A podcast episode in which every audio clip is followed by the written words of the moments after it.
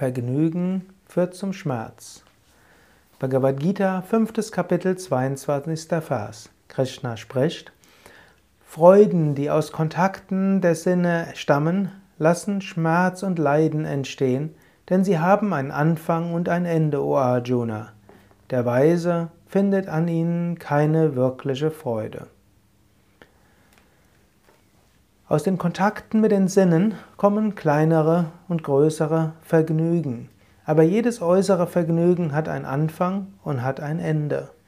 Jedes äußere Vergnügen wird irgendwann vorbeigehen.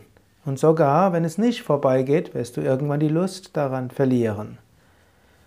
Äußere Dinge machen dich nicht dauerhaft glücklich. Sie können dich nicht dauerhaft befriedigen.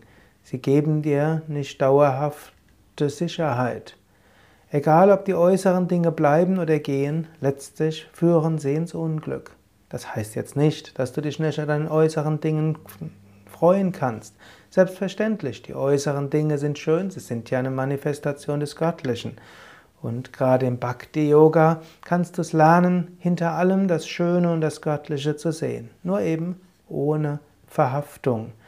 Du bist nicht glücklich wegen einer ganz konkreten Sache und befürchtest, wenn sie weggeht, wirst du unglücklich, sondern du bist glücklich, weil diese Sache dir als Manifestation des Göttlichen dient, weil du daran wächst, weil du daran lernst, weil du hinter allem das höchste Brahman siehst.